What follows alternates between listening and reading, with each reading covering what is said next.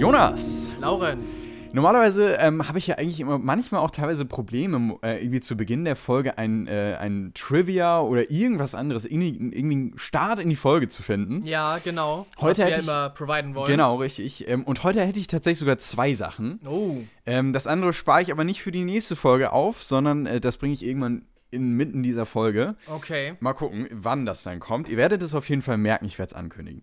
Aber kommen wir mal zu der anderen Sache, die so ein bisschen auch heute das äh, Thema der Folge ganz gut einfängt. Und zwar äh, handelt es sich bei diesem Trivia um einen Trivia-Fakt, das kann man natürlich der Transparenz halber sagen, der kommt von ChatGPT. Ja, genau. Wir äh, Äh. danken für die moderne Technologie Genau, genau. und sind auch äh, da äh, ja, angekommen. Genau. Nein, ich dachte mir einfach, wäre mal ganz interessant zu schauen, was eine künstliche Intelligenz in dem Fall dann eigentlich so bringen würde. Ähm, und witzigerweise oder interessanterweise ähm, bringt es tatsächlich wahnsinnig viel. Also klar, man muss immer so ein bisschen aufpassen, gerade was bei diesen Intelligen Intelligenzen angeht. Ähm, ne, da, ist natürlich auch viel Schrott dabei, das Ja, muss man auch ganz klar ja. sagen. Und er Ähm, weiß ja auch nicht alles, weil er ja zum Beispiel ähm, ChatGPT jetzt im Besonderen nur mit Daten bis äh, ins Jahr 21, äh, 2021 gefüttert ist. Genau. Das heißt, er weiß zum Beispiel nicht äh, von dem schönen Film, auf den du gleich Genau, überleiten genau, möchtest. richtig. Aber er weiß natürlich über Super Mario Bescheid, der ja schon seit den 80ern und 90ern und so, ja, mit dabei ist. Ganz genau. Äh, und damit bist du natürlich schon beim Thema, Jonas. Ähm, jetzt äh, ist natürlich so ein bisschen äh, die Frage, äh, Super Mario, wie gesagt, gibt es ja schon wahnsinnig lang. Ähm, aber der Charakter Mario, und ich weiß nicht, ob du das wusstest, hieß ursprünglich mal Jumpman und gar nicht unbedingt äh, Mario. Jumpman. Ganz genau, richtig. Okay. Ähm, und äh, dieser Name wurde dann aber geändert, als Nintendo beschloss, den Charakter in ihrem Spiel Donkey Kong wieder zu verwenden äh, und ihm dann eben auch einen neuen Namen zu geben. Übrigens, dieser Name Mario, ähm, der wurde inspiriert von Mario Segal, einem italienisch-amerikanischen Geschäftsmann, äh, der der Vermieter der Nintendo US-amerikanischen Filialen war. Ah, okay. Also da kommt tatsächlich dieser, dieser ja, italienische Name, ne, Mario, äh, her. Und ähm, der Namenswechsel führte dann eben nicht nur dazu, äh, dass Mario zu einer der bekanntesten Videospielcharaktere aller Zeiten wurde, wie du ja eben schon gerade gesagt hattest, sondern eben auch zu einem Symbol für die gesamte Videospielindustrie bis heute. Ähm, und außerdem, und das fand ich auch einen sehr interessanten Fun Fact, und den habe ich tatsächlich versucht nochmal, ich habe natürlich alles, was ich hier gerade gesagt habe, nochmal gefact-checkt, also nochmal nachgeschaut, ob das auch wirklich stimmt, was ChatGPT mir hier rausgeworfen hat. Und ja, es stimmt. Ähm, bei der letzten Sache bin ich mir nicht zu 100% sicher, deswegen das hier nicht mit vollständiger Gewähr ähm, nehmen. Und zwar ähm, sagt ChatGPT, dass ähm, Mario auch zu einer der wenigen fiktiven Figuren gehört, die einen Stern auf dem Hollywood Walk of Fame hat. und das konntest du nicht herausfinden. Das konnte genau. ich nicht ganz herausfinden, weil das Problem ist, es gibt Bilder von diesem Walk of Fame Stern im Internet, Ja. aber das ist noch ein bisschen schwierig, weil diese Bilder könnten auch gefälscht sein. Und es gibt tatsächlich auch von ein, zwei Radiosendern Artikel im, im Internet tatsächlich, wo die auch darüber berichten, dass Mario einen Stern bekommen hat. Das sind aber relativ No-Name-Radiosender. Und tatsächlich auf dem offiziellen Wikipedia-Artikel von dem Walk of Fame und auch ja, so weiter, Ja. da steht er halt nicht dabei. Okay. Hm. Und entweder hat das halt noch niemand aktualisiert oder aber es ist tatsächlich nicht ganz wahr. Also ne, lassen wir das jetzt ganz mal offen, ob das jetzt tatsächlich wahr ist oder nicht. Verdient hätte er sich auf jeden Fall ein. Verdienen hätte er sich das ein und ähm, damit äh, ist auch schon das Thema quasi angerissen für die heutige Podcast-Folge, denn wir reden heute über den Super Mario-Film unter anderem. Ganz genau. Und damit herzlich willkommen zu einer neuen Folge von Kino im Ohr. Mit mir, Laurenz. Genau. Und mit mir, Jonas. Genau, machen, sagen wir das mal wieder, haben wir auch schon Ja, lange nicht mehr gesagt. schon. Ich glaube, das haben wir die letzten Male nicht gesagt. Nee, ich glaube auch nicht. Ich glaube auch nicht. Ähm, genau, dann ähm, würde ich sagen, ähm, kommen wir so ein ganz klein bisschen zu den News. Ähm, Ja. Wir stehen ja kurz vor der 50. Folge. Wir sind heute bei Folge 49. Nächste ist dann die 50. Podcast-Folge. Das 50. ist auch schon, ist auch wirklich. ist schon wirklich eine, eine Nummer, ne? Ich glaube das manchmal nicht, dass wir halt bald in so zwei, drei Monaten schon zwei Jahre dabei sind, Laurenz. Ja, es ist wirklich Es krass, ist ne? wirklich Das ist wirklich, bisschen das ist krass, wirklich bisschen heftig. Ja, ja, ja. merkwürdig. Aber Ja, ich ja. meine, was wir auch schon alles in, mit diesem Podcast erlebt haben, ne? Jetzt nicht Ja. nur auf filmischer Mhm. Seite, sondern halt auch so in unserem, in unserem Leben, ne? ja, also wie, ganz wie lange genau, uns das schon ganz begleitet. Genau. Wenn man so zurückdenkt und so, ja, und da haben wir auch schon den Podcast aufgenommen. Ja, und ja, daher ja, genau, kam überhaupt genau. zum Beispiel diese und diese Situation und Ja. ja. Und ich dachte mir auch, das ist ähm, auch irgendwie für uns später ja auch ein cooles, äh, quasi wie so eine Zeitkapsel. Ne? Man kann immer Ja. noch mal, weiß ich nicht, wenn man in so seinen Mit-40ern ist, man hat eine Midlife-Crisis und, dann- und dann schaut man nochmal zurück und denkt sich, ach guck mal, als Jungspund da mit 20, da habe ich doch diesen Podcast gemacht. Ja, ja, genau. Oder man kann seinen Kindern das irgendwann mal zeigen. Also Kinder, wenn ihr jetzt mir zuhört, ne? Papa durch lieb. Ähm, Oh, ja. Oh Mann, okay. Ähm, ja, ne, worauf ich eigentlich hinaus wollte, unsere 50. Folge steht bevor. Mit der 50. Folge wollen wir auch so ein, zwei kleine Dinge hier im Podcast ändern. Ähm, unter anderem hat, hat diese Änderung auch so ein bisschen mit der News-Sektion zu tun. Ähm, aber da werden wir dann in der nächsten Folge ein bisschen drüber reden. Ähm, jetzt machen wir erstmal nochmal ganz normal weiter. Was ist denn so äh, in den letzten Wochen passiert, Jonas? Ich habe so ein bisschen was mitbekommen. Ja. Ich Ähm. glaube, wir können mit einer ganz netten und äh, wholesome Nachricht anfangen, wo wir Mhm. gerade beim Walk of Fame waren und den Sternen, die darauf verteilt sind.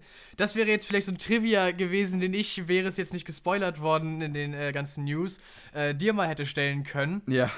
Ja, Carrie Fisher bekommt äh, jetzt in dieser Saison, wie soll man es nennen, zum äh, 4. Mai, also zum Star Wars Day, äh, einen Stern auf dem Hollywood Walk of Fame. Ich meine, hättest du gedacht, dass sie noch gar keinen hat, Laurenz? Also ich muss ganz ehrlich sagen, ich bin so in diesem gesamten Walk of Fame und Sterndings nicht so drin. Und ganz ehrlich, ähm, ich finde das auch relativ uninteressant. aber ähm, klar, ne, das soll so die großen Legenden abbilden. Und Ja. ähm, dass sie jetzt einen hatte, äh, hätte mich, also wenn mir das jemand gesagt hätte, hätte es mich nicht gewundert auf jeden Fall. ich Ja, glaube, darauf ja. zieht ja so deine Frage ab. Ähm, hätte mich jetzt jemand gefragt, hätte ich aber auch nicht gesagt, äh, ja, sie hat definitiv einen, sondern dann hätte ich wahrscheinlich gesagt, oh, müsste ich erstmal nachgucken. Okay, okay. Also so sicher wäre ich mir da jetzt auch nicht. Nehme ich jetzt doch ein bisschen erstaunt. Also ich Ja? bin auch überhaupt nicht, ich weiß beim besten Willen nicht, wer hat einen welchen Stern und, und wer war da alles schon. Ja. Äh, ich bin also auch überhaupt nicht drin. Aber irgendwie, ich hätte damit gerechnet, dass, äh, dass die drei, weil, weil ich meine, ähm, Mark Hamill und Harrison Ford haben welche. Mhm. Und äh, ja, ich hätte gedacht, dass einfach alle drei, äh, das Trio so aus Star Wars, ja, einfach äh, welche haben. Mhm. Aber nee, bisher noch nicht. Aber jetzt äh, in ein paar Tagen bekommt sie einen. Aber, ach, guck mal, Harrison Ford hat einen. Oh, Ach schon so. wieder gefährliches Halbwissen. aber hat er nicht einen? Ist, äh, oder du dachtest doch gerade Harrison Ich dachte, Ford, ne? ja, ich dachte, dass Äh, sie. du, ich habe keine Ahnung. Wie gesagt, ich kenne mich mit diesem ganzen Hollywood- und Nee, Sterne-Dings. Ich halt tatsächlich auch nicht. Ich Also, war da wie ja auch noch gesagt, nicht. Aber das steht natürlich auch noch auf der Liste. Ne? Das, das müssen wir ja dringend nochmal machen. Wir haben ja Mhm, sowieso nochmal vor, äh, nach, ähm, Doch, das machen wir nochmal nach äh, Amerika. Und, ja. äh, wir wollen in die Star Wars Parks. Ne? Klar, ist ja wirklich, das ist mal so ein, so ein One-in-a-Lifetime-Experience. ja, genau, Event. klar. Ähm, aber es scheint so, ne? Harrison Ford hat einen Walk ich of Fame denke Stern. schon, ja, doch, doch, das hat er. Ja, ja, okay. Ähm, genau, ja, das ist also die eine Aber News. ja, genau. Sie Also bekommt das, jetzt äh, äh, posthum einen, einen äh, Walk of Fame Stern. Genau. Ja, und ansonsten ähm, ist nicht so wirklich viel passiert. Das habe ich wohl auch mitbekommen. Das Einzige, was vielleicht noch erwähnenswert wäre, dass es ähm, die Ankündigung gab, es wird einen weiteren Godzilla vs. Kong-Film geben. Da gab es ja so den ersten Mini, Mini-Teaser-Trailer. Ja, wirklich mini. Äh, aber ja, also. Godzilla und Kong, The New Empire, halt noch größer, Ja. noch bunter. Also ich finde ganz ehrlich, man hätte es echt beim letzten belassen sollen, weil der war schon so Overkill drüber und ja, mh, den haben wir ja auch im Kino damals den gesehen. haben wir im Kino gesehen, genau, ja. Und der hatte tatsächlich auch was, aber für mich wäre das das Ende gewesen. Das hier, ja, klar, weiß nicht. Ja, es Muss bringt offensichtlich Geld und deswegen ja, machen sie genau, weiter. natürlich wird dann weitergemacht, klar. Genau, gut. Und äh, ansonsten, was ist auch so eigentlich an äh, News? Schon so ziemlich, ja. Mir würde jetzt auch nicht Wochen? noch groß was einfallen. Genau. Und damit weg von den News kommen wir dann jetzt tatsächlich auch zu den Sachen, die wir so in der letzten Zeit gesehen haben. Das ist heute dann gespickt von so ein paar Filmtipps, aktuellen Filmen, die noch in den Kinos laufen, aber auch Serien, die wir so in den letzten Wochen und, äh, nee, Wochen eher äh, Ja, gesehen Wochen, haben. Genau. Ähm, nee, doch, nee, Monaten. Äh, Weil wir Oh. reden auch heute nämlich über äh, zwei Serien, die Ah, zu Ende gegangen stimmt, sind. Genau, richtig. Äh, und zwar über The Mandalorian Staffel 3 und auch über die dritte Staffel von Star Trek Picard. Ähm, genau, also wir haben einige Themen vor uns. Äh, Jonas, wo wollen wir starten? Ähm, vielleicht starten wir tatsächlich mit äh, den Serien. Machen wir. Weil ich fast Gute Idee. glaube, dass die beiden Filme, die wir zusammen gesehen Das haben, sind so die Highlights, so ein bisschen ich. das größere Highlight sind. Ja, das sind die ganz Highlights. Da können wir schon mal von weggreifen. Ähm, wir werden auch heute in diesem Podcast über The Whale reden. Über The Whale und über ähm, äh, Warner Brothers. Wollte ich schon sagen. Nee, nee, über äh, Super Mario Brothers, Genau. äh, den Film. Das sind unsere beiden Top-Themen heute. Ähm, genau, die werden euch dann später erwarten-. Jetzt kommen wir erstmal zu den Serien. Jonas, was hast du denn an Serien in der ersten Zeit gesehen? Ja, ich habe eine Serie tatsächlich äh, durchgeguckt und auch nur ein wenig, weil ich so, ja, äh, dazu getrieben wurde. Wobei das auf gar keinen Fall heißen soll, dass die Serie nicht gut ist. Nur äh, unser HBO lief aus und Genau, ich richtig. musste es noch äh, fertig gucken. HBO sozusagen. nicht ganz. Sky Stimmt, Ticket, aber Sky es ist Ticket, von also HBO. Wow, aber die. Serie ist von HBO, ganz Genau, genau. genau. Äh, ja. Und wenn man ganz ehrlich ist, nichts gegen die anderen Programme auf Sky Ticket bzw. Wow, Ja. aber die meisten Sachen, die, Die ich da gesehen habe sind. und die wirklich gut sind und weshalb wir das abonniert hatten, sind von HBO. Ja. Die machen zurzeit auch wirklich einen guten Job. Also jede macht Menge HBO, Projekte. Macht HBO ja grundsätzlich. Die haben Ja, wahnsinnig ja. viele starke Serien im Angebot. Ähm, aber ja, genau. Du hast äh, The Last of Us gesehen. Ja, ganz genau. The Last of Us Staffel 1, sag ich mal. Vielleicht kommt ja noch mal eine zweite Staffel. Es gibt ja schließlich auch ein Ja, zweites auch. Spiel dazu. Ja, ja. Ja, also Das, eigentlich, äh, man kann sich schon denken. Genau. Es, es gibt ja auch schon ein erstes Poster für die zweite Staffel. Ah, das Ähm, habe ich noch, das ist an mir vorbeigegangen. Ja, okay. Ähm, genau, wo man äh, quasi einen Charakter sieht, schon aus der zweiten Staffel, jedenfalls aus dem zweiten Spiel, ähm, der sehr prägnant in diesem zweiten Spiel war. Ähm, und da sieht man eben seinen Arm schon auf diesem Poster. Man Ah, weiß dann schon, die okay, Fans wissen, okay, ah, der kommt wieder vor. Sehr, sehr cool. Und ich freue mich auch drauf. Ja, bin ich ganz ehrlich, weil die erste Staffel von The Last of Us war wirklich, wirklich toll. Also gerade die beiden Hauptdarsteller, Bella Ramsey und ähm, Pedro Pascal. Pedro Pascal haben wir jetzt schon so oft äh, durch die Decke gelobt. Also ich glaube, dazu Werden muss ich nicht heute- mehr. Werden wir heute auch noch mal machen. Ja, obwohl, mh, da können wir dann uns drüber unterhalten, Stimmt. ob wir ihn wirklich durch die Decke loben. Tatsächlich noch mal in eine andere Richtung. Genau, aber da werden wir dann drüber reden. Aber, aber ja, wir haben ihn schon oft in diesem Podcast erwähnt und immer äh, in den höchsten Tönen gesprochen. Ja. Und gerade oh, in dieser Serie ist er wirklich wieder mega, mega gut dabei. Also Ja, er ja. spielt äh, Joel, den ähm, männlichen Hauptcharakter der Serie und äh, der Spiele. Ein äh, Mann in seinen äh, ja, 50ern, der äh, ja in dieser, in dieser Welt so den, äh, die Rolle des Beschützers für Ellie, also Bella Ramseys äh, Rolle, übernimmt und äh, sie da durchführt. Vielleicht sollte ich erst einmal kurz beschreiben, obwohl ich glaube, du hast es bereits getan, Ich habe als du vor die zwei, Serie. ein, zwei Podcast-Folgen schon Genau. getan, deswegen würde ich fast Mhm. sagen, wenn ihr das noch nicht gemacht habt, dann hört Guckt einfach, genau, in die andere zurück. Folge rein, genau. Dann wisst ihr, worum es geht. Aber jedenfalls in The Last of Us ist es ja zu einer Art Zombie-Apokalypse gekommen. Und äh, natürlich ist, äh, ja, Joel sozusagen derjenige als der Erwachsene von den beiden, denn Ellie ist ja erst 14, der so die Rolle des Beschützers einnimmt und äh, desjenigen, der sich da ein bisschen mehr durchfindet und die Verantwortung übernimmt. Und das, finde ich, macht, macht Pedro Pascal wirklich, wirklich gut. Dieses, dieses Väterliche, was da ja auch irgendwie durchkommt. Zuerst ja relativ zögerlich, äh, aber was so immer mehr und mehr in den Vordergrund tritt. Ich finde, das war eine sehr, sehr gute Charakterzeichnung, auch vom Drehbuch her, die er wirklich schön umgesetzt hat. Dass die beiden sich immer mehr so wie Familie halt äh, näher werden, sodass die am Ende ja wirklich Vater und Tochter sind. Und zu Anfang hat sein Charakter ja überhaupt keine Lust darauf. Also eine vollkommene Kehrtwende, die äh, er wirklich, wirklich toll umsetzt in den neuen Folgen, die die äh, Staffel lang ist. Und auch Bella Ramsey ist toll. Also, ähm, ich fand, äh, dass sie Ellie sehr gut gespielt hat. Ich habe auch einige, ich habe die Spiele nie gespielt, leider. Mhm. Aber ich habe mir Szenen von den Spielen angeguckt und dann die Serie dazu so verglichen im Nachhinein hast du noch im nochmal. Nachhinein? Ja, genau. Ja, spannend. Und äh, also wirklich, wirklich gut getroffen. Also vielen äh, Videospiel-Fans geht es dann ja bei den Verfilmungen äh, auch darum, dass es möglichst detailgetreu und so nah am Spiel wie möglich umgesetzt wird. Ja. Äh, ja, auf jeden Fall. Ist auf jeden Fall dabei. Gehört habe ich das auch, aber interessant, dass du dann tatsächlich nochmal die Szenen nachgeschaut Ja, hast. ich habe tatsächlich noch mal so ein paar Sachen äh, verglichen. Ich will jetzt nicht, weil die Serie ja noch nicht zu alt ist, noch nicht irgendwie groß was spoilern. Aber äh, eine Szene zum Beispiel, ich glaube in der fünften oder sechsten Folge, relativ in der Mitte der Staffel, äh, wo die beiden äh, zwei Kumpanen äh, treffen. Äh, und äh, am Ende es zu einem Kampf kommt, Mhm. äh, obwohl es zuerst nicht danach aussah. Ja. Äh, die ist wirklich, wirklich äh, Ja? gut umgesetzt. Okay, ja, also okay. sehr nah daran, wie es äh, auch in den Spielen ja passiert ist. Mhm. Ähm, aber auch zum Beispiel Sachen, die anders gemacht wurden Mhm. als in den Spielen, fand ich trotzdem sehr, sehr gut. Zum Beispiel in der achten Folge, wo die beiden äh, auf, einen, auf einen Kannibalen treffen. Oh, das ist jetzt aber schon sehr viel gesagt. Ja, Jonas. ja, wahrscheinlich schon. Das war jetzt schon ein ich, bisschen sag auch, heikel. ich sag auch nicht mehr. ja, wir können leider keine Spoilerwarnung mehr vorher einbauen. Ah. okay, na gut, Ähm, okay, ja.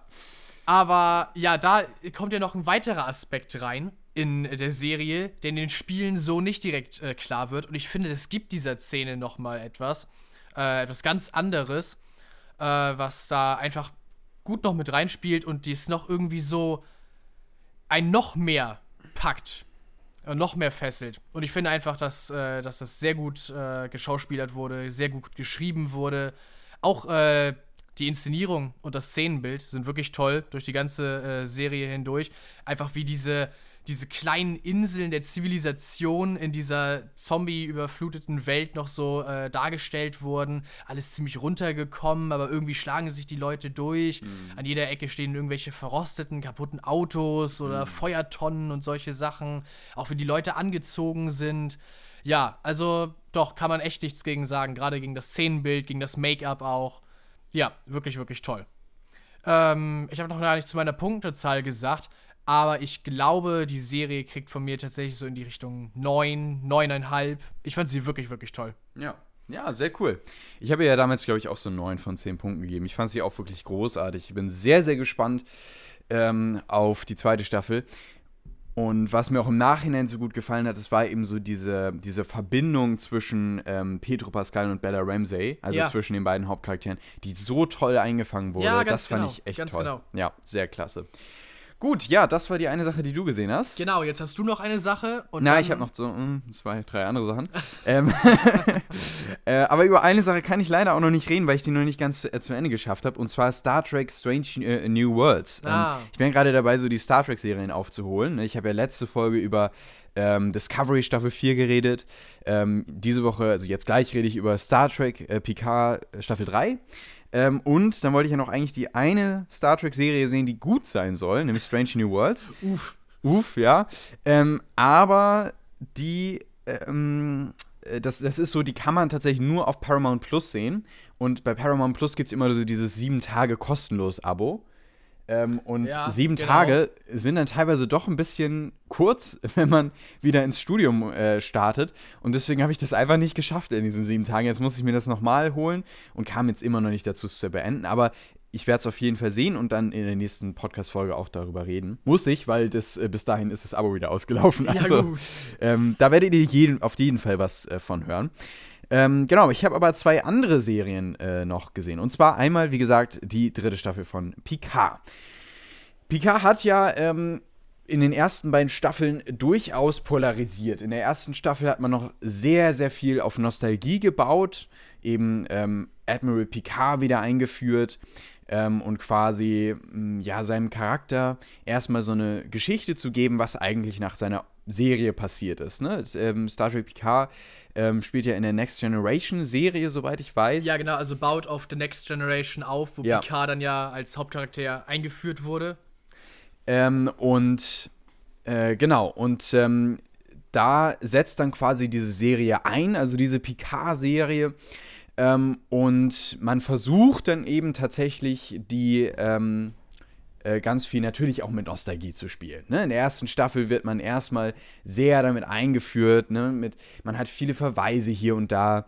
Ähm, dann gibt es eben so Momente, äh, dass neue Charaktere eingeführt werden. Und das ist eben eine Sache, die vor allen Dingen die ersten zwei Staffeln getan haben. Man hat sehr, sehr viele neue Charaktere eingeführt und eben versucht, mit diesen neuen Charakteren und Picard zusammen ein Star Trek-Abenteuer zu erzählen. Er sozusagen so ein bisschen als derjenige, der so ein bisschen anleitet mit seiner Genau, Erfahrung. mit seiner und Erfahrung so weiter. und über allen Jungen steht und so ja, weiter. genau. Und die Genau. anderen bringen halt so ein bisschen so den Pep rein. Das war, glaube ich, so ein Genau, bisschen die genau. erste Idee. Und das hat in der ersten Staffel noch irgendwie ganz gut funktioniert und in der zweiten dann überhaupt nicht. Also wir haben ja auch, glaube ich, wenn ich das richtig entsinne, erinnere, äh, die zweite Staffel hier im Podcast besprochen, meine ich. Haben wir auch, ja. Ähm, ich war, glaube ich, damals noch relativ gnädig zu ihr. Ne, ich nicht. Ich habe nochmal nachgeguckt. Ich habe dir tatsächlich wirklich eine schlechte Punktzahl gegeben. Ich würde halt auch ähm, jetzt im Nachhinein sagen, nachdem man nochmal so ein bisschen drüber nachgedacht hat und nicht Ja. so direkt aus der Serie rausgekommen ist, ähm, ja, nee. Nee.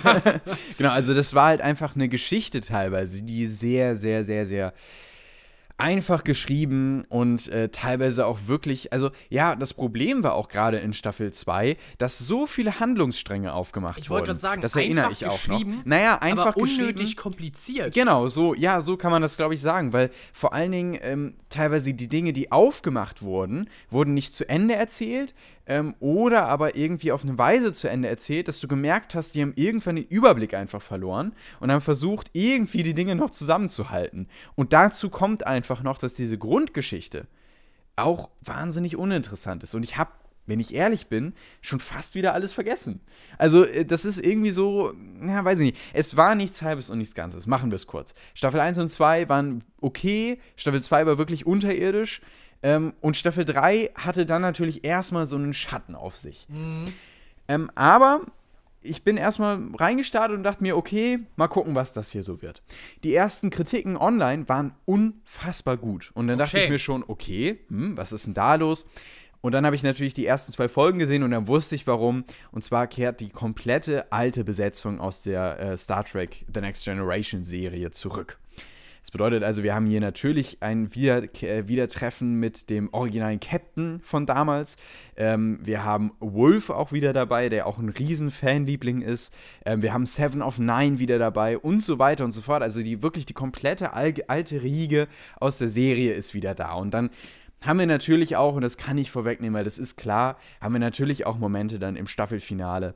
Ähm, oder gerade auch in den letzten Folgen, das, sind, das erstreckt sich ja über, dann, über so ein, zwei Folgen dann am Ende, ähm, in denen wir natürlich wieder alle gemeinsam auf der Brücke haben und wir so diese wirklichen Nostalgie ähm, hoch 100 äh, Momente bekommen, wo dann alle da sind und so weiter.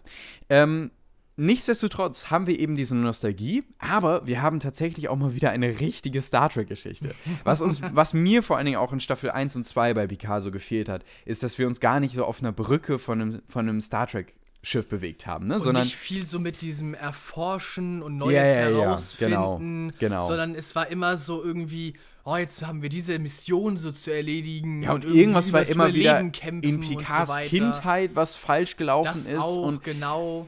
Und irgendwie war das so alles so merkwürdig. Und hier haben wir mal wieder so ein richtiges Star Trek-Abenteuer. Ne? Wir befinden uns auf der äh, Enterprise ähm, und irgendwie nach einer Zeit merkt man, irgendwas stimmt hier nicht. Und es stellt sich dann heraus, dass die Wechselbelger, das äh, sind ähm, ja so, man kann sich die so als so Schleimwesen vorstellen, Okay, äh, die ja. die Form von Menschen annehmen können. Die haben die Sternflotte unterwandert. Ah, Und ähm, darum geht es in dieser äh, dritten Staffel, nämlich dass äh, die Picard-Crew die einzige Crew ist, ähm, die quasi ja, sich bisher dagegen wehren konnte. Es kommt auch der Sohn von Picard hier äh, in dieser dritten Staffel direkt am Anfang vor. Aha. Das ist übrigens der Schauspieler aus, ähm, der damals Aragorn gespielt hat, in dem Aragorn-Film. Äh, der spielt hier den Sohn von Picard. Der bekommt hier auch wirklich mal eine gute äh, Rolle, um zu zeigen, was er, dass er ich auch wirklich Schauspielern sagen, kann. nicht wie in Aragon. Genau. Ähm, und genau, also das, ist- das funktioniert tatsächlich. Ähm, und damit haben wir also diese Grundstory, ähm, was eben so ein typisches Abenteuer ist von, von Star Trek, ne, wenn du das schon hörst. Ne, das ist so, ein, ja, so eine typische Geschichte. Und das dann eben gespickt mit Nostalgie äh, und eben mit dem Ende, denn Star Trek äh, Picard Staffel 3 ist auch die letzte Staffel dieser Serie. Es wird keine weitere geben, aber möglicherweise ähm, noch weitere Serien aus diesem Universum. Es gibt eine Post-Credit-Scene, aber Oh. das sei nur so viel gesagt. Ähm, genau, man, nimmt- man nimmt sich sehr, sehr viel Zeit für die Einführung, Einführung ähm, und für einige Szenen. Das merkt man auch, gerade wenn man eben mit dieser Nostalgie spielt.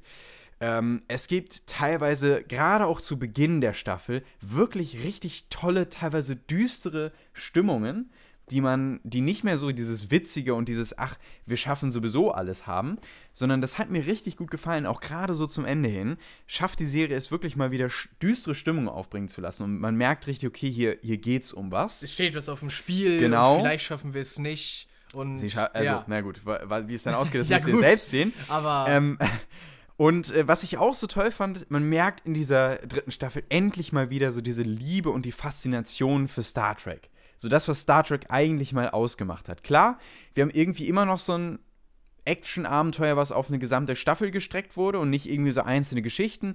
Aber es ist schon mal definitiv mehr das, was Star Trek mal war. Und deswegen, allein dafür schon, finde ich diese dritte Staffel ähm, wirklich deutlich besser als die vorherigen. Ähm, es sind teilweise kreative Story-Ideen dabei. Folge 7, würde ich sagen, ist dann wieder eher so ein bisschen so ein kleiner, hm, ja, so ein kleines Manko. Das geht dann wieder mehr so in Richtung von Staffel 2 und 1. okay. Da geht es dann darum, dass ein Charakter äh, einen anderen Charakter irgendwie steuern kann mit seinen Gedanken. Das wird dann auch eingeführt und auch später erklärt und dann ist es auch okay.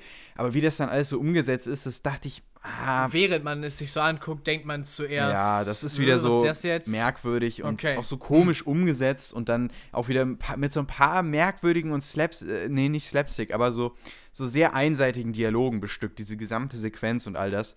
Das hat mir nicht so gut gefallen.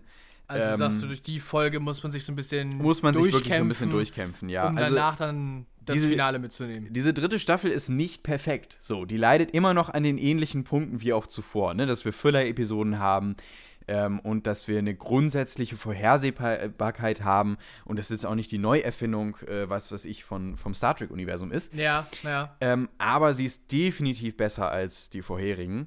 Ähm, ich würde so 7,5 bis 8 von 10 Punkten geben. Und ganz ehrlich, für mich ist es tatsächlich das Finale gewesen, was auch übrigens auf IMDb wahnsinnig stark bewertet ist mit 9,5 von 10 Punkten. Boah, das ist echt Ähm, hoch. also ist wirklich sehr, sehr hoch. Ähm, und dazu im Kontrast, auch auf IMDb ist die zweite Staffel so im Bereich von 6 Punkten. Also das ist schon wirklich ein starker Kontrast.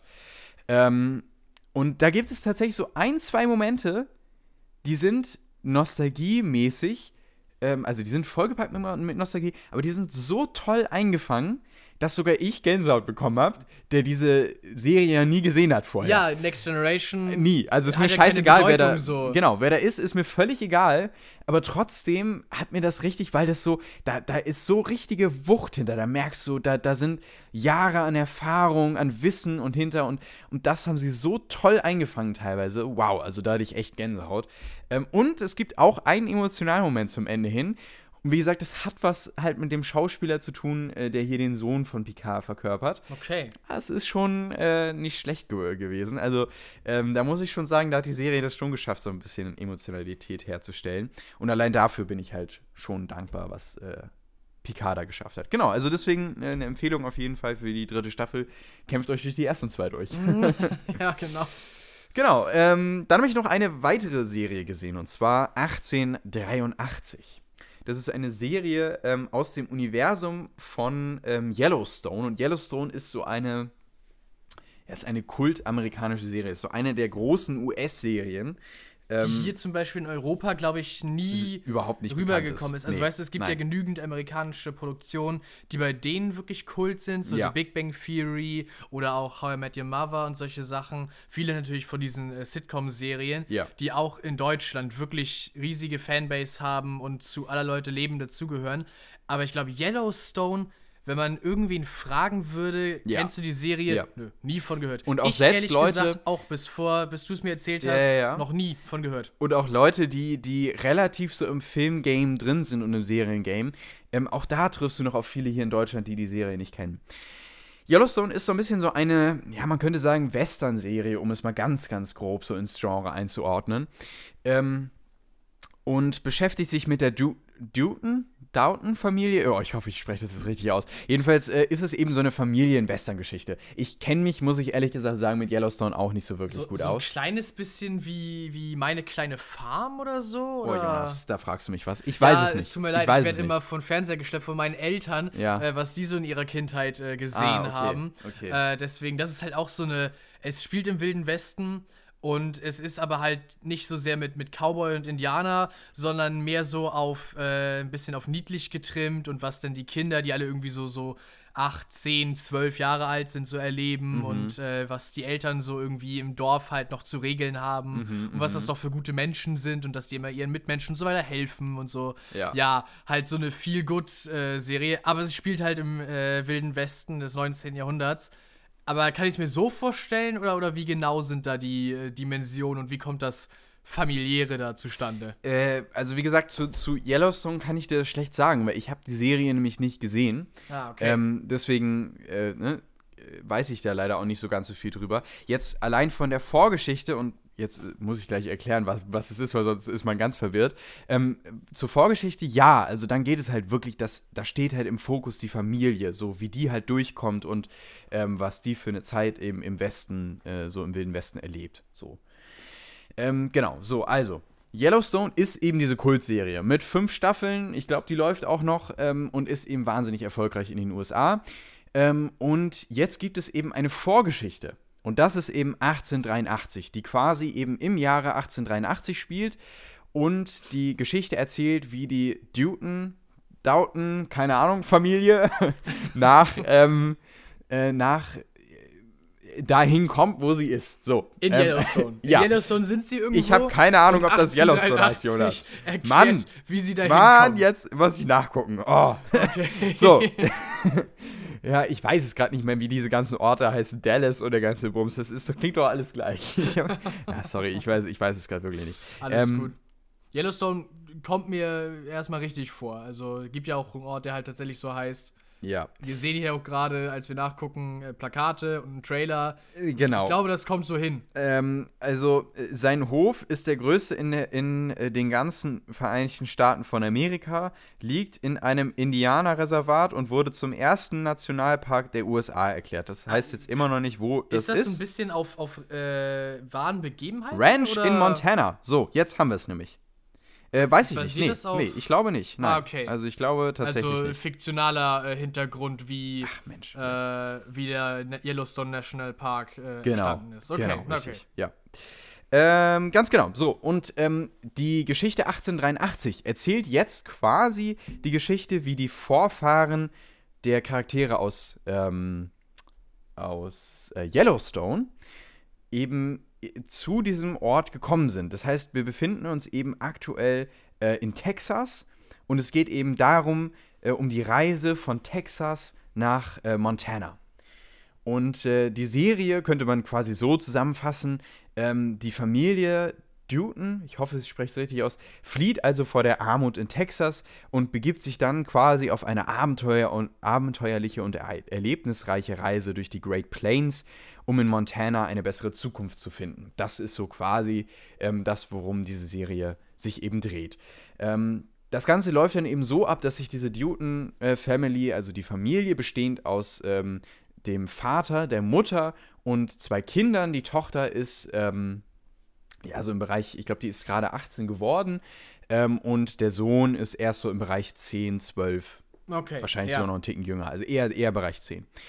Ähm, genau, und das ist eben diese vierköpfige Familie, die schließt sich dann eben äh, ja quasi Flüchtlingen bzw. Einwanderern aus Polen und teilweise auch aus Deutschland an, ähm, die eben auch versuchen, von Texas nach Montana zu kommen, um da eben ein besseres Leben führen zu können.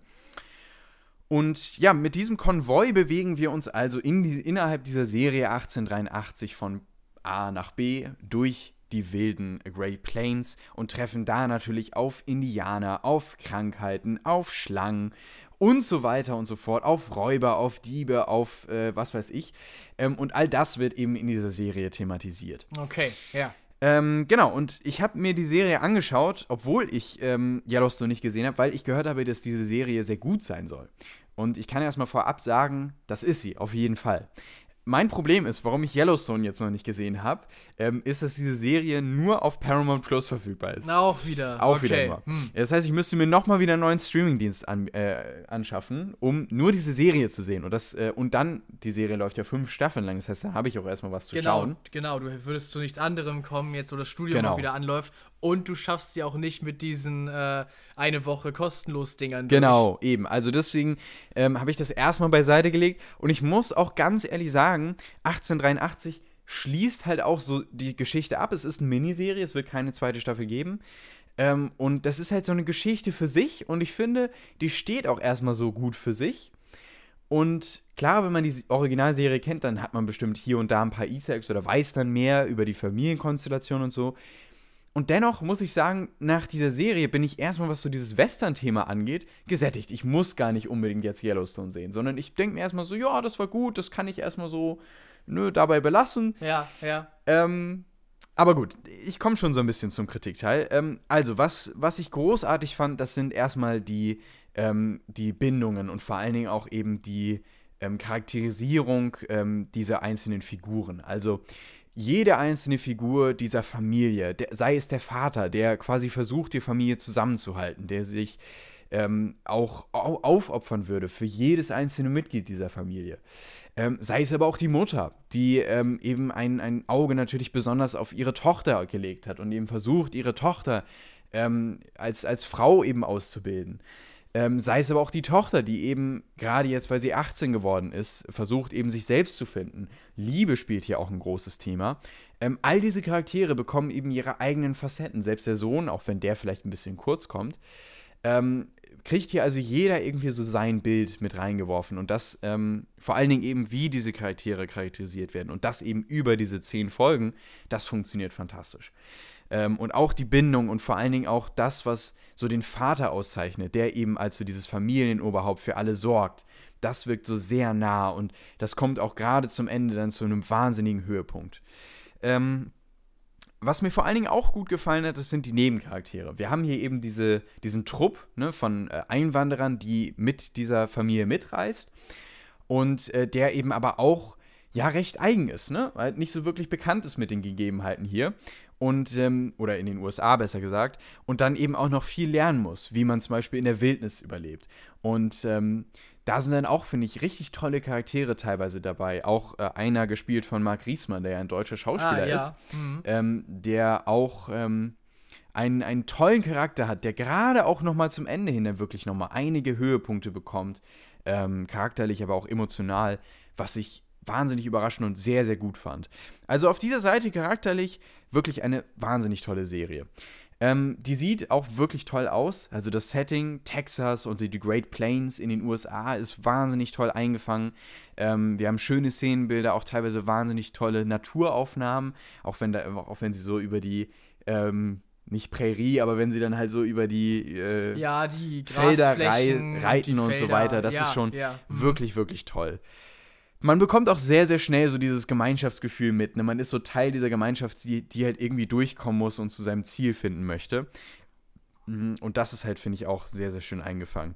Ähm, ja, durchaus eine, eine sehr gelungene Serie, ähm, die äh, tolles, äh, ein tolles Writing hat von äh, Taylor Sheridan, der ähm, auch die Yellowstone-Serie ähm, geschrieben hat und der hier nochmal beweist, dass er einfach unfassbar gute Drehbücher schreiben kann, ähm, weil man als Zuschauer auch die ganze Zeit so auf, naja, irgendwie mitfühlt, ähm, aber auch immer dabei ist und, und wissen will, ne, wie, wie geht das jetzt weiter, was, wo entwickelt sich das hin, schaffen sie es in dem Punkt oder auch in einer gewissen Art und Weise Spannung erzeugen kann, aber auch in Teilen eben nicht und das ist auch gut so. Und ähm, das funktioniert klasse. Ähm, wie gesagt, das ähm, Einzige, was mich am Ende so ein bisschen stört, das ist teilweise die Stimme aus dem Off. Es gibt ähm, quasi eine Erzählerstimme, die durch diese Geschichte führt. Und zwar ist das ähm, die Tochter. Die Tochter führt quasi durch, durch diese Geschichte ähm, und gibt dann eben immer so Infos, wie zum Beispiel, ähm, die Wildnis ist gnadlos. Und das mussten wir an diesem Tag auch merken. Ah, Sowas okay, in der ja. Richtung. Mhm. Und ja, ich weiß, was damit gemeint ist und das finde ich funktioniert auch gut und das ist in keinem Punkt wirklich trashig oder schlimm oder so. Ähm, aber es gibt durchaus Momente, die hätte ich gerne anders gesehen. So ein bisschen mehr nach dem Motto Show Don't Tell und mehr durch, durch Bilder spielen lassen, als dass mir eine Off-Stimme das alles nochmal ja, ein, vorkaut. Ja, genau, einprügelt. Das fand ich ein bisschen schade. Ähm, ansonsten wirklich eine tolle Serie und auch wenn man Yellowstone nicht gesehen hat, kann man diese Serie genießen. Aber ich muss auch echt sagen, nach diesen zehn Folgen, ah, um den Dreh so eine Stunde, bin ich gesättigt mit Western, muss ich erstmal sagen. Deswegen ähm, muss ich nicht unbedingt Yellowstone als nächstes sehen. Ich würde ihr trotzdem, weil sie eben so toll geschrieben ist und wirklich tolle Emotionalitäten und Charaktere hat, neun von zehn Punkten geben. Okay. Genau. Also trotzdem eine große Empfehlung, sagst du. Ja, definitiv. Ja, genau, das war ähm, alles bei mir so im Serienbereich, was ich alleine gesehen habe. Genau, wir Und- haben ja noch eine Sache, die wir gemeinsam gesehen haben. Ich überlege jetzt gerade, ob wir einfach die, die drei Sachen, die wir gemeinsam gesehen haben, zum Schluss machen und du vielleicht einfach noch. noch äh, Nee, ja. ich habe sonst. Ach, du äh, hast auch nichts. sonst nee, nee, tatsächlich gar nee, nichts Das mehr. ist jetzt, jetzt bin, jetzt sind wir Ach tatsächlich so, auf ja, einem Stand. dann, äh, genau, können wir das ja einfach so machen. Genau. Und ich würde dann halt fast sagen, dass wir einfach mit der Serie, die wir zusammen geguckt Mit der haben, Serie. jetzt äh, weitermachen. Und danach, wie wir schon angekündigt haben, kommen wir jetzt zu unseren beiden großen Highlights, filmtechnisch, die wir im Kino gesehen haben. Ja, Genau, also, The Mandalorian, Staffel 3. Ja, richtig. Ähm, ich habe mir witzigerweise, ich schreibe mir auch sonst immer so ein paar Stichpunkte auf, ne, damit ich nochmal weiß, worüber ich reden kann. Ich habe mir eine Sache aufgeschrieben, gemischt. Gemischt. Okay. Mehr nicht, ähm, weil ich dann, glaube ich, schon weiß, worüber ich reden kann. Und sowieso, das ist mir noch relativ präsent, was so in dieser Staffel passiert ist. Okay, das ist doch gut. Ich werde einmal tatsächlich kurz die ganzen Folgen aufrufen, damit ich weiß, was in welcher Folge passiert ist. Okay, Nicht, dass ich das noch irgendwie durcheinander werfe. genau. Aber ja, danach können wir, können wir losstarten. Ähm, also, äh, The Mandalorian Staffel 3, Staffel 1 und 2 sind ja dem Streaming-Anbieter auch unfassbare Abozahlen teilweise eingebracht. Ähm, setzt jetzt quasi die dritte Staffel nach dem, nach dem, was wir in Book of Boba Fett gesehen haben, ein ähm, und erzählt die Geschichte von dem Mandalorianer, der ja jetzt quasi so ein bisschen einen größeren äh, Blick noch bekommt, denn es geht hier jetzt auch viel um Mandalore und um die Mandalorianer im Gesamten. Es geht viel hier jetzt darum, dass die Mandalorianer ihren Heimatplaneten zurückerobern wollen. Ähm, wir lernen eine riesige Mandalorianer-Truppe kennen. Und ja, der Fokus von dem einzelnen Mandalorianer wächst hier dann in dieser dritten Staffel mehr zu der gesamten Gruppe Ja. Mandalorianer. Ich glaube, so könnte man die Ja, dritte Staffel du, ich finde, das hast du sehr schön ausgedrückt. Danke, so ein bisschen zusammenfassen. Gut, ja, Jonas, wie hat dir äh, die dritte Staffel gefallen? Die- was würdest du sagen? Also, was ist so deine, Meine Einschätzung. deine Einschätzung, ja? Ähm, Wir haben ja auch ein, zwei Folgen mal gemeinsam gesehen. ja, genau, genau. Ja, es ist fast ein bisschen schwierig irgendwie auszudrücken, weil meine erste Assoziation war, dass sie irgendwie so ein bisschen ihren Fokus verloren hat. Ja. Gleichzeitig aber, wenn man drüber nachdenkt, arbeitet die Staffel die ganze Zeit auf verschiedenen Wegen doch auf das Staffelfinale hin und auf das, was dabei äh, erzählt werden soll. Und gerade diese dritte Staffel von The Mandalorian wird ja auch ins größere Star Wars-Universum so äh, eingebunden und leitet darin über, erklärt vielleicht ein paar Dinge auch aus äh, anderen Projekten der letzten Jahre, um das mal so auszudrücken. Also ja, die hat ja tatsächlich irgendwie ein Ziel und geht dahin, aber der Weg dahin war irgendwie doch sehr kreuz und quer stellenweise. Gemischt. Gemischt, auf jeden Fall. Meine Einschätzung zu der Staffel ist gemischt. Genau, richtig. Ja. Deswegen habe ich mir auch diesen Punkt aufgeschrieben. Das, das Wort Es beschreibt das- das, perfekt. Genau, ja, deswegen gibt es auch ansonsten keine anderen äh, Stichpunkte. Das, ja, das reicht schon. Es Es reicht sagt alles aus. Ja, und damit war es mit dieser Folge Kino Noir. Nein, Spaß. Äh, wir haben ja auch noch andere Themen. Nein, aber ähm, genau, also wenn man jetzt nochmal so zurückblickt, es gibt ja durchaus hier und da so ein, zwei Episoden, bei denen kann man schon relativ klar sagen, das sind Füller-Episoden. Ja. Ne? Nehmen wir zum Beispiel die sechste Folge, die ich schon sehr schwierig fand. Ja, die sechste Folge war, war Filler, auf jeden Fall. Bei einigen anderen Folgen, wo andere Leute vielleicht auch noch sagen würden, das waren Filler-Episoden, ich denke jetzt zum Beispiel so an die dritte Folge, würde ich noch sagen, ah, gar nicht unbedingt. Ich finde, das kam später noch zurück und hat irgendwo, war noch wichtig. Ja, es wird wahrscheinlich für die Zukunft der Serie wi- wichtig Genau, sein, weil genau. ich finde doch eher im, im Fokus der dritten Staffel ist es Ja. doch eher eine Füller-Episode. Okay, da, Weil da kann man ja, sie auch mhm. wirklich weglassen und dann versteht trotzdem das Ende. An sich schon, ja, das stimmt auf jeden Fall. Äh, aber ja, die sechste Folge war irgendwie auch vom ganzen Stil und Setting einfach so anders als, als diese Serie und auch einfach als das Allermeiste, was wir aus Star Wars so gewöhnt sind. Ich, ich finde einfach, dass es sich nicht sehr gut in, äh, in die Serie eingefügt hat und auch nicht so richtig einfach ins gesamte Star Wars-Universum.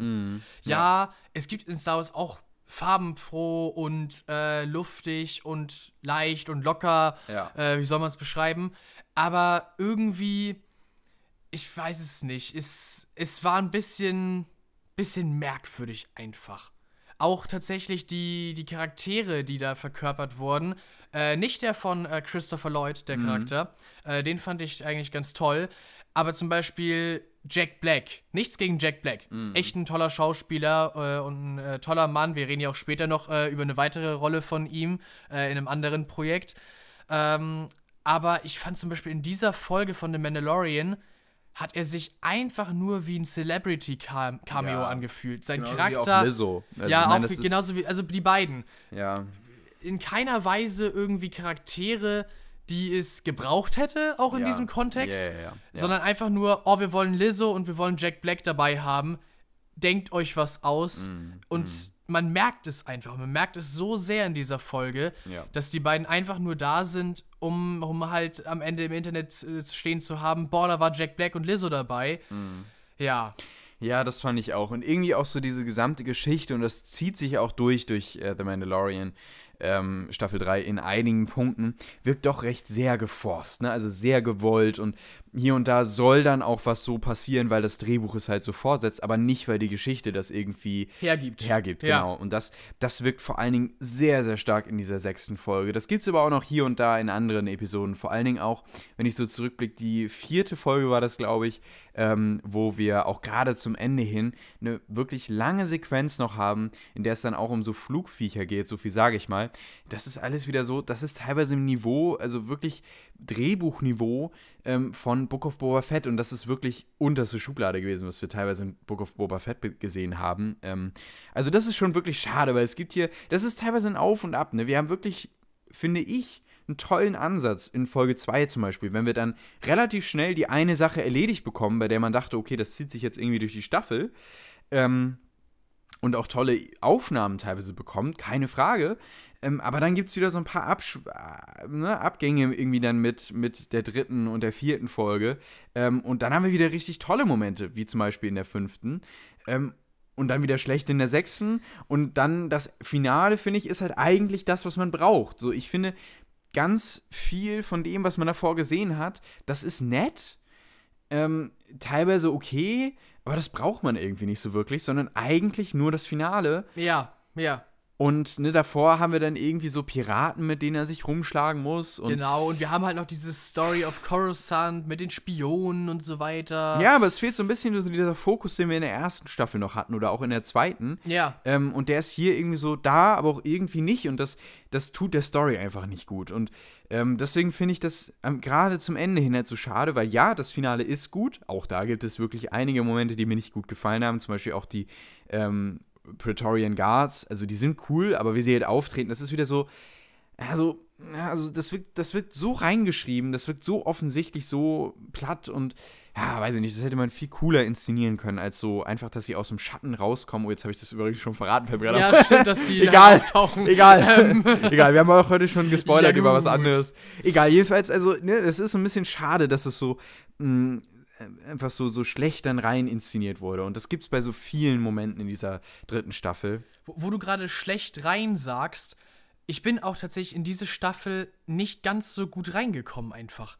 Gleich die erste Folge hat mich, wenn ich ist, ne? ehrlich Ja. bin, die erste Ja. Mhm, Folge ist sehr zugepackt mit sehr vielen Sachen. Ja. Und die eine Sache, die eine ganze Weile behandelt wird, äh, ich sag mal so viel, es soll ein Charakter zurückgebracht werden. Ähm, und diese Sache wird irgendwie sehr groß aufgebaut und in der zweiten Folge gleich wieder fallen gelassen. Ja. Und- aber spielt dann ja auch wieder eine Rolle. Später, Äh, später. ganz, ganz später, am Ende der Staffel, kommt das wieder zurück und spielt wieder eine Rolle.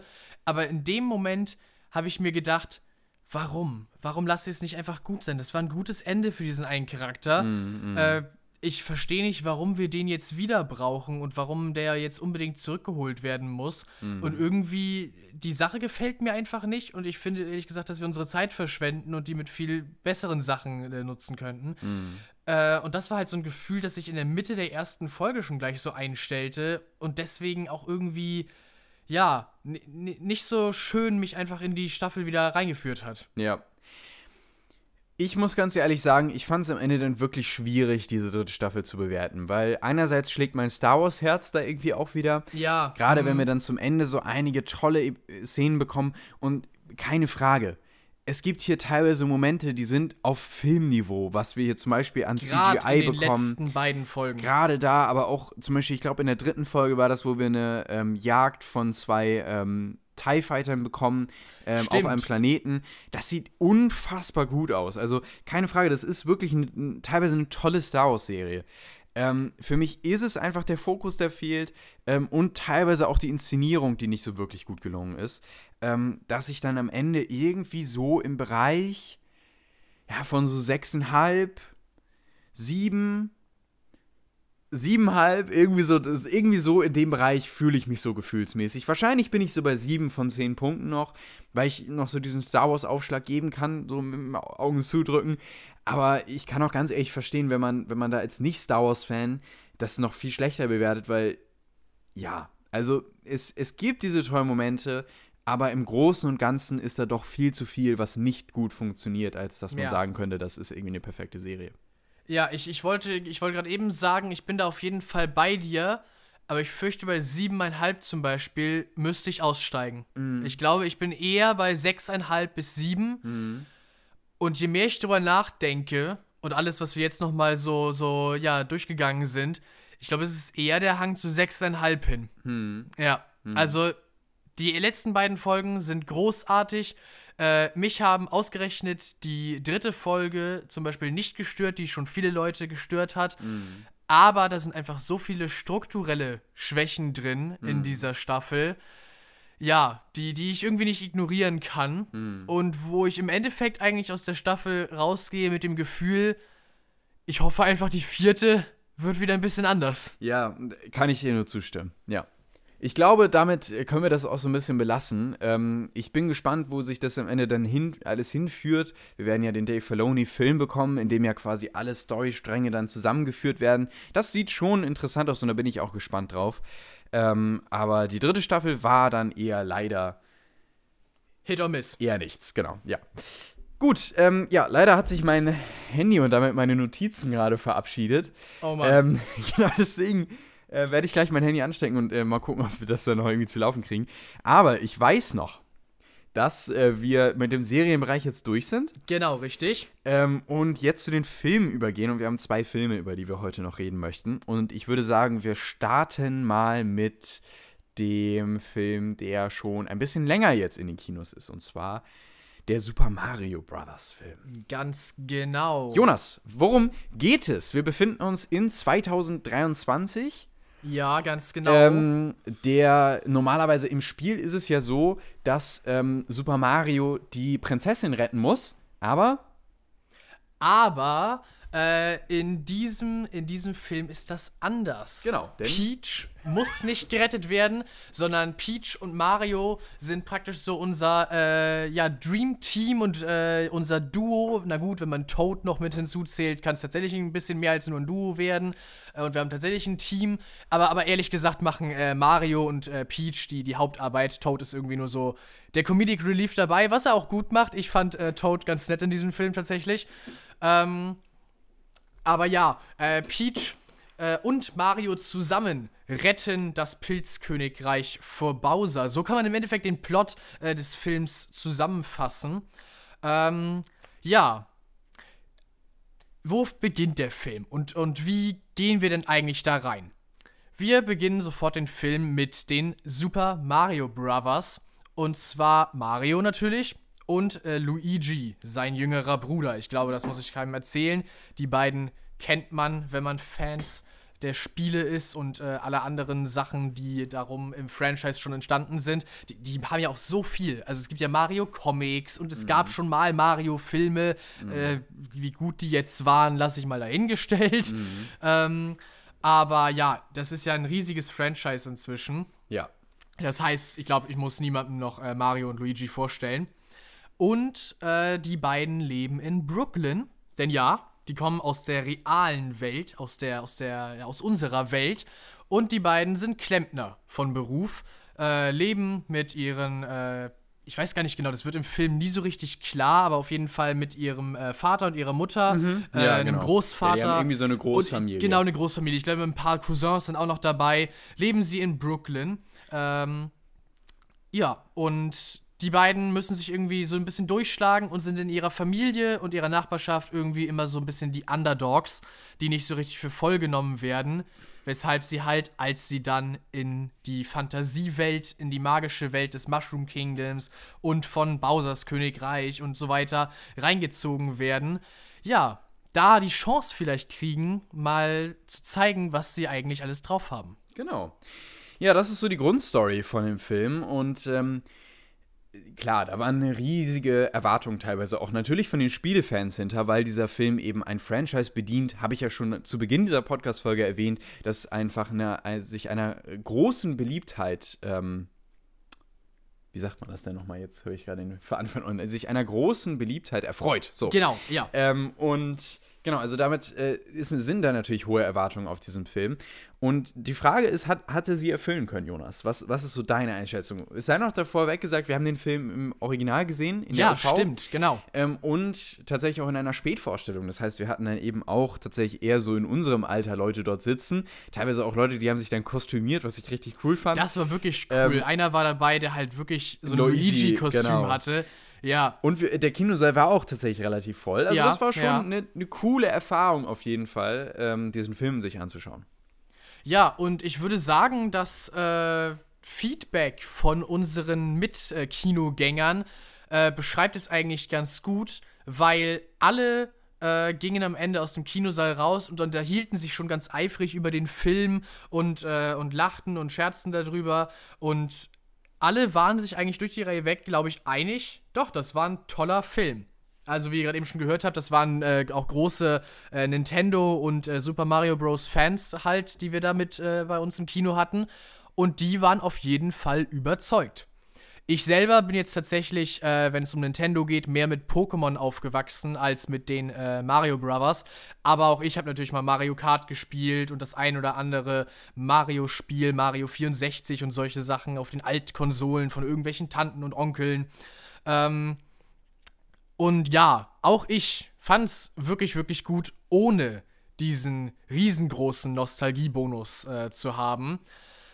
Der Film ist einfach wunderschön gemacht schon mal. Also wirklich, wirklich toll animiert und ähm, man merkt einfach, dass da, dass da so Herzblut reingesteckt wurde. Dass auch die Macher des Films, bin ich mir relativ sicher, äh, einfach große Fans sind und wirklich das hinkriegen wollten, dass das gut äh, umgesetzt ist. Und das hat funktioniert, auf jeden Fall. Der Film ist farbenfroh und lustig und nimmt einen sofort mit. Ähm, ja, und, und erzählt seine Story ja auch in einem relativ schnellen Tempo. Der Film geht ja nur so in etwa 90 Minuten. Und das tut ihm gut, würde ich sagen. Also größtenteils zumindest. Wir kommen ja gleich noch äh, auf einen Punkt, äh, den, wir, den wir vielleicht auch ein bisschen kritisch noch ansprechen können. Aber größtenteils tut das relativ schnelle Pacing dem Film auf jeden Fall gut. Es ist halt ein Feel-Good-Film. Es ist kurzweilig und soll unterhalten. Und das auf jeden Fall erfüllt es 100 Prozent. Ähm, ja, kurzweilig ist ein gutes Stichwort. Mir fiel tatsächlich auf, dass ich mich gar nicht mehr so riesig groß an den Film erinnern kann. Also, dass ich schon einige Dinge wieder vergessen habe. Ähm, aber ja, ich, also er hat mich auf jeden Fall für den Moment unterhalten. Das kann ich auf jeden Fall äh, festsetzen. Ähm, ich habe jetzt tatsächlich meine, meine äh, Aufzeichnung äh, gerade wieder gefunden, beziehungsweise konnte sie nicht ah, jetzt äh, okay, schicken. ja. Äh, deswegen wollte ich nochmal ganz kurz hier drauf gucken, was ich noch geschrieben hatte. Ähm, genau. Äh, du hast ja gerade schon gesagt, ne, so was, was so dein Standpunkt dazu ist. Ähm, was würdest du denn so abschließend sagen? Was sind so, was sind so für dich auch vielleicht, also ja, wie würdest du ihn so am Ende einschätzen? Im Endeffekt. Auch so vielleicht punktemäßig. Ich glaube, punktemäßig kriegt der Film von mir. Hattest du mir ja letztens, glaube ich, schon auf dem Rückweg, meine ich. Ja, oder? genau, genau. Ich muss mich jetzt gerade daran erinnern, was ich dir damals gesagt habe. Damals vor allem. Ähm, aber ich glaube, ich bin tatsächlich so bei 8,5 Genau, das Punkten. meine ich auch. Das ja. hast du mir auch gesagt. Ich glaube, ja, ja, ich glaube, das sagte ich auch da. Ja, also ich kann den Film natürlich nicht so, so auf 10 weil ich finde irgendwie diese, äh, diese Punktezahl, überhaupt reserviere ich die für sehr, sehr wenige mm, Filme, mm. sagte ich ja schon mal. Und auch für Filme, die vielleicht einfach ein bisschen äh, einen größeren Anspruch an Mhm. sich selbst haben, vielleicht einfach tiefgreifender sind und, und äh, vielleicht auch einfach mit einem größeren Ethos und so daran gehen. Pathos, glaube Pathos, danke, ja.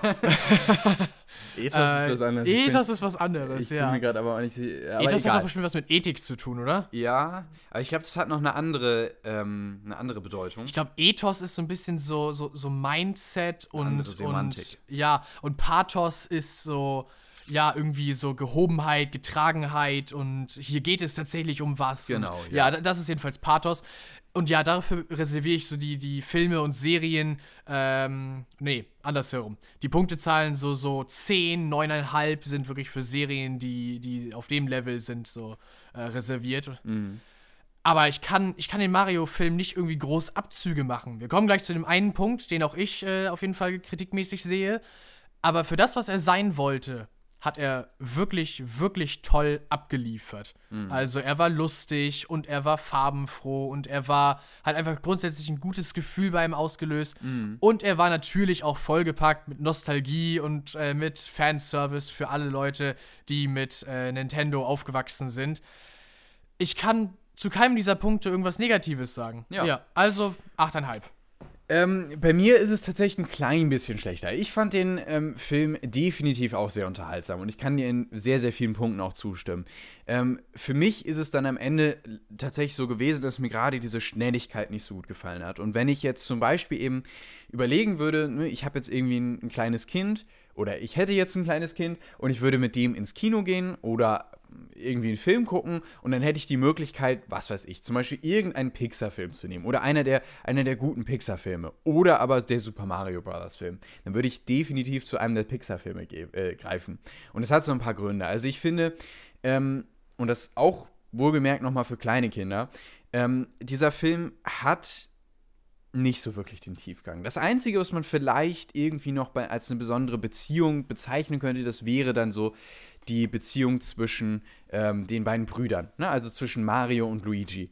Da sehe ich definitiv noch eine Beziehung. Da sehe ich irgendwie, dass da, dass da eine Bindung besteht zwischen den beiden, dass da ähm, ja auch so ein bisschen damit gearbeitet wird, äh, dass, ähm, dass diese Beziehung wirklich wichtig ist die die beiden haben. Und die ist ja auch nur mal ausschlaggebend äh, für diesen Film. Das sehe ich noch. Und da sehe ich auch, okay, da ist was da. Aber mir fehlt ansonsten doch relativ viel Tiefgang. Weil gerade auch zum Beispiel hier gibt es ja auch eine Liebesgeschichte in diesem Film, die wirkt dann doch eher so ein bisschen aufgesetzt, muss ich ganz ehrlich sagen. Soll sie natürlich auch in Teilen sein, aber Die ja auch tatsächlich nicht zu tief geht.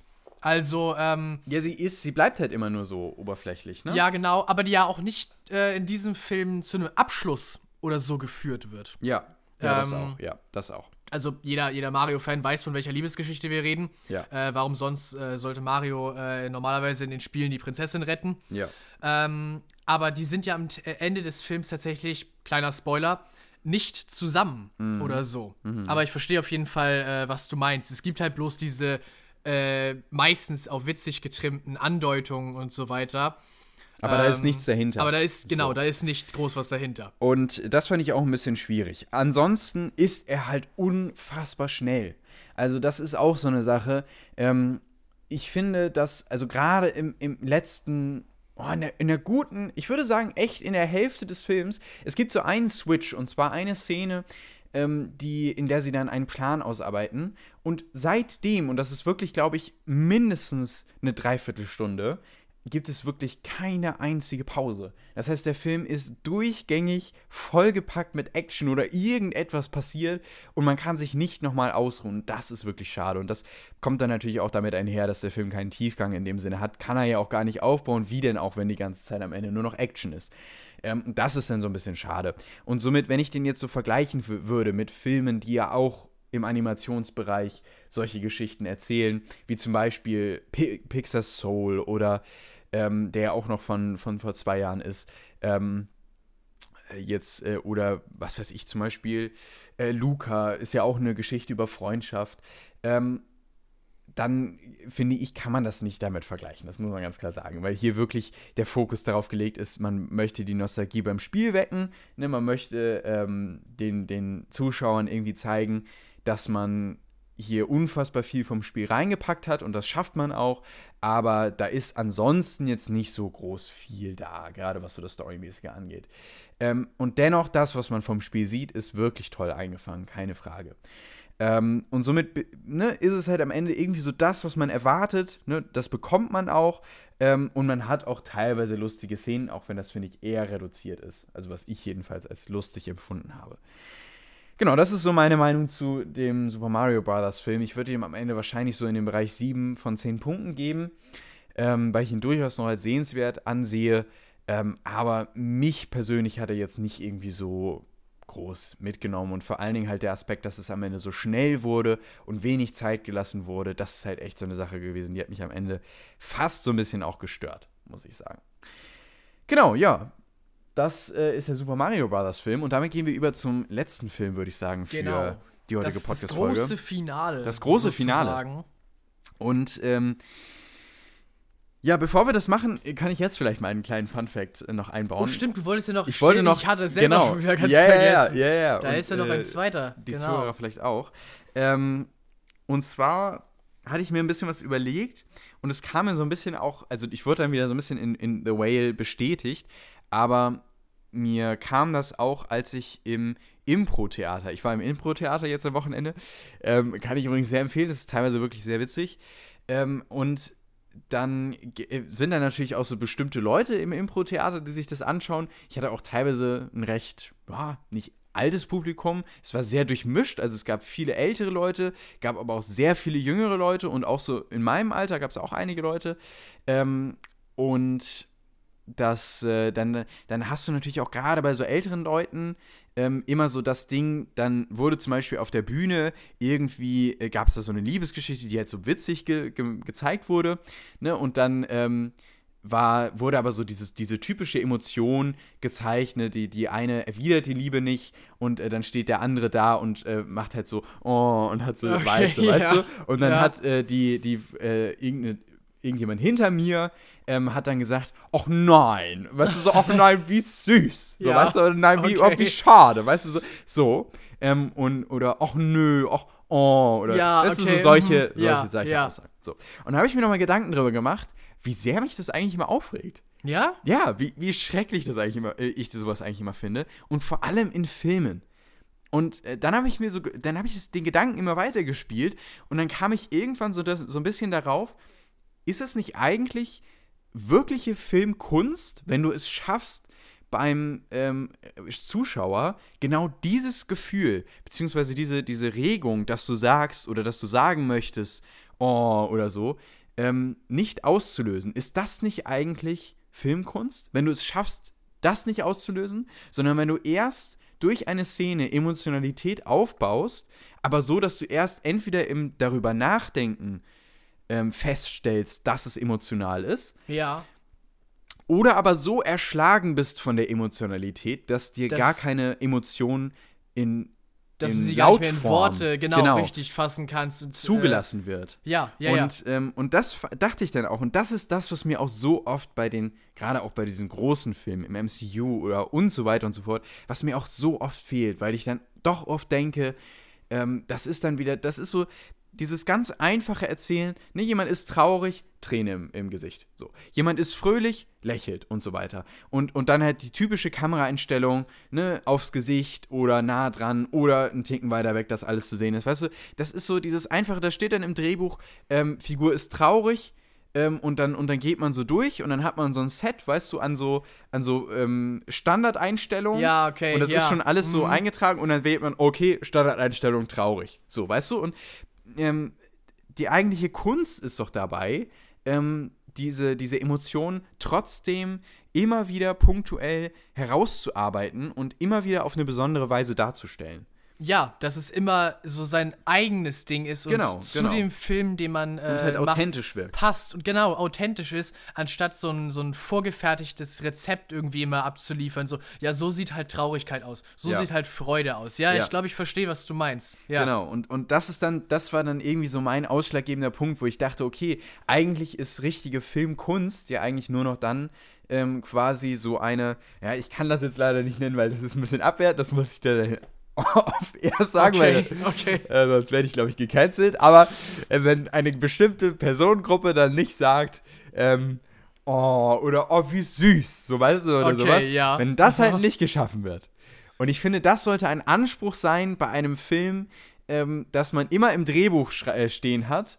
Ähm, Person soll nicht oh sagen, so weißt du, an dieser Stelle. Ich finde, das sollte ein Anspruch sein bei einem äh, Drehbuch, bei einem guten Drehbuch.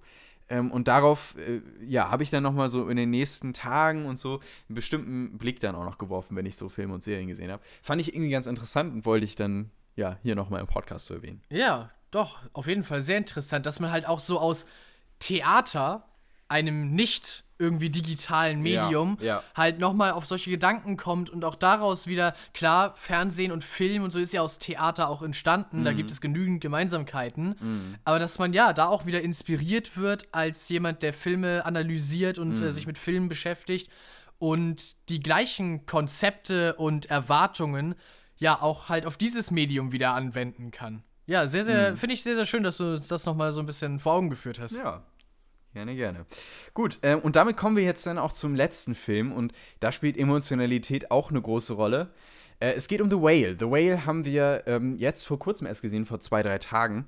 Ähm, und ist die Geschichte von Charlie. Charlie ist, ähm, ja, fettleibig, also ist eben eine sehr, sehr dicke Person und ähm, befindet sich auch in diesem Stadium, äh, dass das Ganze eben sehr, sehr lebensbedrohlich ist. Und er befindet sich eben gesundheitlich in einem wahnsinnig schlechten Zustand. Und in diesem schlechten Zustand, in dem er wahrscheinlich nicht mehr lange zu leben hat, äh, steht auf einmal seine Tochter wieder vor der Tür. Und dann geht es eben darum, dass er quasi wieder eine Be Beziehung versucht, zu seiner Tochter aufzubauen, die er eben lange nicht mehr hatte. Ähm, und gleichzeitig aber eben auch begleiten wir Charlie über seine letzten Tage ähm, in seinem Leben. Wir lernen dabei noch seine Pflegerin kennen, die sich immer wieder um ihn sorgt, die für ihn Dinge besorgt, die für ihn da ist und sich um ihn kümmert. Ähm, und wir lernen noch einen, und da muss ich ganz ehrlich sagen, so im Nachhinein, ich glaube, den Charakter hätte es nicht unbedingt gebraucht, weil es gibt genug andere Momente, die dafür, äh, also die das Ganze aussagen. Aber wir lernen noch einen äh, ja, jungen Missionaren kennen, der sich so im Teenageralter äh, Teenageralter befindet ähm, und der versucht eben äh, und an die Tür klopft und versucht eben äh, Menschen von seinem Glauben, von seiner Sekte New Life äh, zu überzeugen.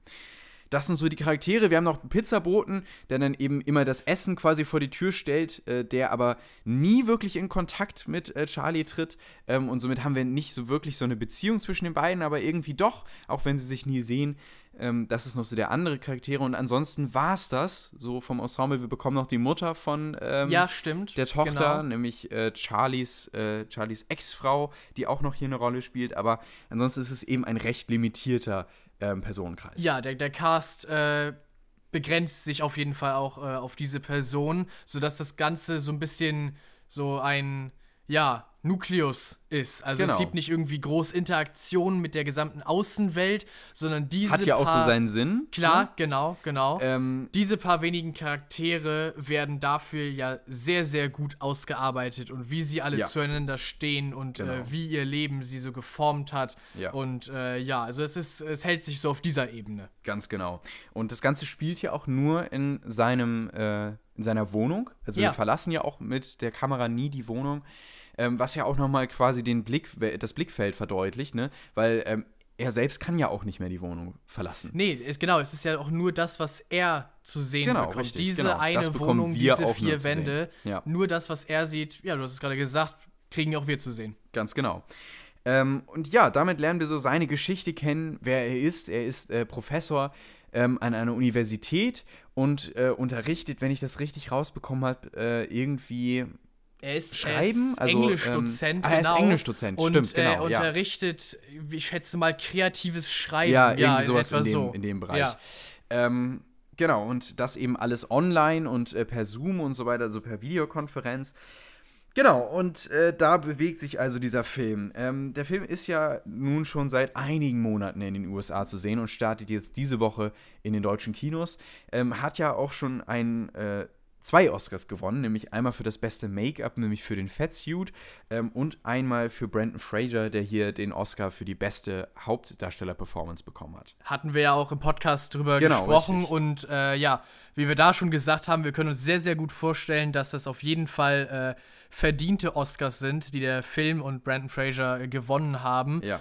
Und äh, ja, jetzt können wir euch sagen, ob wir das jetzt auch bestätigt sehen äh, oder nicht. Aber ja, ich denke mal. Ja, das äh, sehen wir definitiv bestätigt. Ist eher so, auf jeden Fall. Ähm, ich finde, dass Brandon Fraser hier eine unfassbare Performance abliefert, ähm, diesen Charakter so großartig einfängt. Ähm, ich meine, das ist wirklich eine schauspielerische Leistung. Das muss man einfach mal so sagen, sich so sehr in eine Figur einzufühlen und sie so stark zu porträtieren in all ihren Facetten. Denn diese Figur ist eben nicht nur todtraurig, natürlich, das schwingt immer so mit, aber sie versucht das eben auch teilweise mit Humor zu nehmen, aber gleichzeitig ist dieser Humor eben in seinem Humor steckt so viel Bitterkeit und das ist auch wieder so toll eingefangen. Ähm, also von, von der Warte aus eine unfassbar starke Performance. Ja. Auf jeden Fall. Tja, was, was, was soll ich da noch groß sagen? Also irgendwie, du hast alles, alles sehr gut zusammengefasst. Also auf jeden Fall von, von seiner Seite aus großartig. Ich finde aber auch, dass, äh, wie spricht man das jetzt aus? Sadie Sink? Sadie Sink, ja. Sadie, ja. Sadie Sink, mhm. Sadie Sink äh, dass Sadie Sink auch als seine Tochter ja. Ellie sehr, sehr, sehr stark dabei ist. Auf jeden mhm. Fall. Also die beiden sind äh, ein wirklich gutes Duo, äh, wenn sie sich so gegenüberstehen mhm. und äh, wie die wie ja, wie die Persönlichkeiten da aufeinandertreffen, die sie spielen mhm. und wie diese Beziehung, die ja eigentlich nicht da ist, weil mhm. sie sich jahrelang nicht gesehen haben, mhm. die aber natürlich bei Vater und Tochter trotzdem vorhanden ist, ja praktisch so wieder zum Vorschein kommt und ähm, sich so ein bisschen durch ihr zuerst sehr ablehnendes äh, Verhalten und mhm. ihre ablehnende Haltung ihm gegenüber ja, sozusagen irgendwie so wieder durchscheint und durchkämpft mhm. zum Ende des Films hin. Mhm. Ja, wie diese Weiterentwicklung von ihrer Sicht auf ihn auch dargestellt ist oder beziehungsweise wie Sadie Sink das dargestellt hat. Wirklich, wirklich toll. Mhm. Ja. Ja. Ich finde, dass ähm, dieser Film vor allen Dingen auch die Themen, die er eben anspricht. Und ich glaube, das muss man auch nochmal voransagen. Ähm, das ist kein Feel-Good-Film und man geht Nein, auch nicht äh, mit einem äh, guten Gefühl raus, sondern das ist teilweise wirklich Arbeit, ne? Sich da, also weil das sind wirklich echt schwere Themen und gerade auch so das Thema Fettleibigkeit, das wird alles unfassbar stark in diesem Film dargestellt und aufgearbeitet und wirklich so nah und ne, dann, dann, dann ist man in dem Moment auch in, in manchen Momenten oder, ähm, oder, naja, sagen wir mal so, es wird auch so eingefangen, ähm, wie eben auch Süchte so sind. Ne? Das ist ja nichts anderes ja. als eine Esssucht. Ja. Ähm, und dann eben, egal wie, wie blöd alles außerhalb ist, wie, wie schlimm die Umstände sind, ähm, was gerade alles nicht so Tolles passiert, Essen ist in, de, in dem Sinne dann oftmals eine Zuflucht. Und ich mhm. finde, das wird so toll auch teilweise eben dargestellt, ähm, dass es eben sehr nah wirkt und dass ähm, vor allen Dingen das eben als Thema, was eben doch recht schwierig ist einzufangen, wurde toll, toll dargestellt und das eben auch nochmal unterstützend durch Brandon Frasers Performance. Ähm, ansonsten auch noch, finde ich wichtig zu erwähnen, äh, die ähm, Pflegerin, die sich ja hier um, um ihn kümmert. Vielleicht kannst du noch mal ihren ja. äh, Schauspielnamen Schau rausfinden. Einmal kurz ähm, nach. Auch die finde ich großartig. Vor allen Dingen auch toll gespielt. Also wirklich absolut großartig gespielt. Hong Chao. Hong ja, Chao, genau, genau. richtig. Ähm, fantastische Performance, die hier noch mal fast oftmals ja, also irgendwie nicht so wirklich weiß, wie kann sie ihm noch helfen.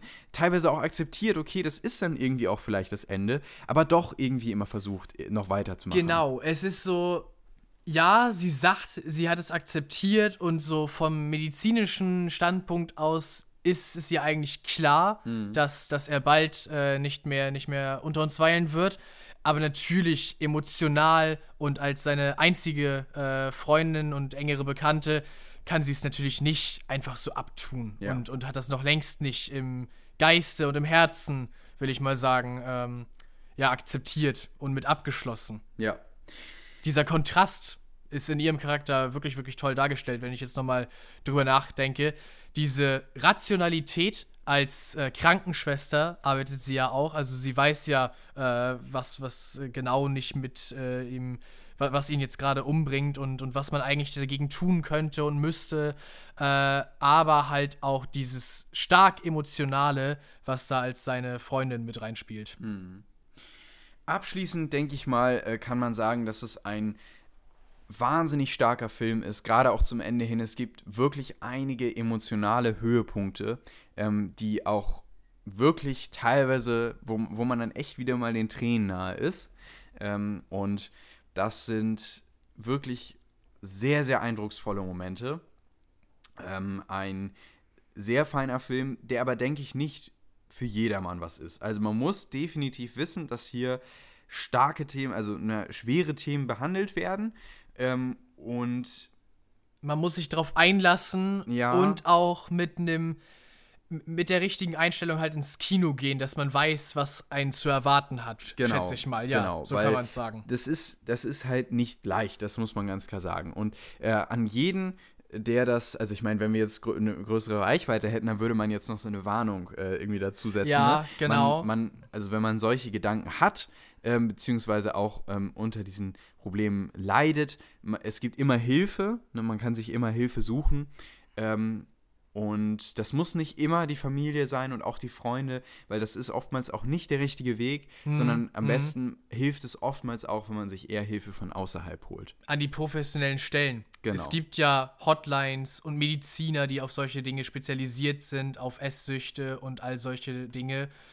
Ja, ich schätze, das, das ist in diesen Fällen immer der beste Weg, da an die Leute, die einfach professionell dafür genau, ausgebildet genau, sind, sich damit zu beschäftigen. Familie und Freundeskreis sind. Ja, ja.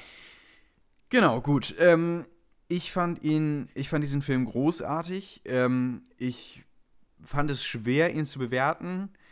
Ähm, ich habe mich gedanklich auch noch gar nicht daran gemacht, ihn zu bewerten. Ja. Ich habe noch tagelang drüber nachgedacht über den Film, aber irgendwie kam mir nie in den Sinn, obwohl ich ja auch weiß, dass es für einen Podcast und so weiter, wir machen es ja immer mit jedem Film, mhm. aber mir kam die ganze Zeit nicht in den Sinn, mal über eine Punktezahl nachzudenken. Ja, ja. Jetzt, gerade erst, ja, habe ich so einen Geistesblitz, als du es erwähnst. Vertraut euch so ein bisschen darauf, äh, was wir gesagt haben. Also, wenn ihr den Trailer ansatzweise interessant fandet, ähm, oder, oder ihr eben auf bewegende Dramas steht, dann geht ins Kino, schaut euch diesen Film an, weil das bekommt ihr. Ihr bekommt ein sehr, sehr, sehr gut äh, geschriebenes Drama.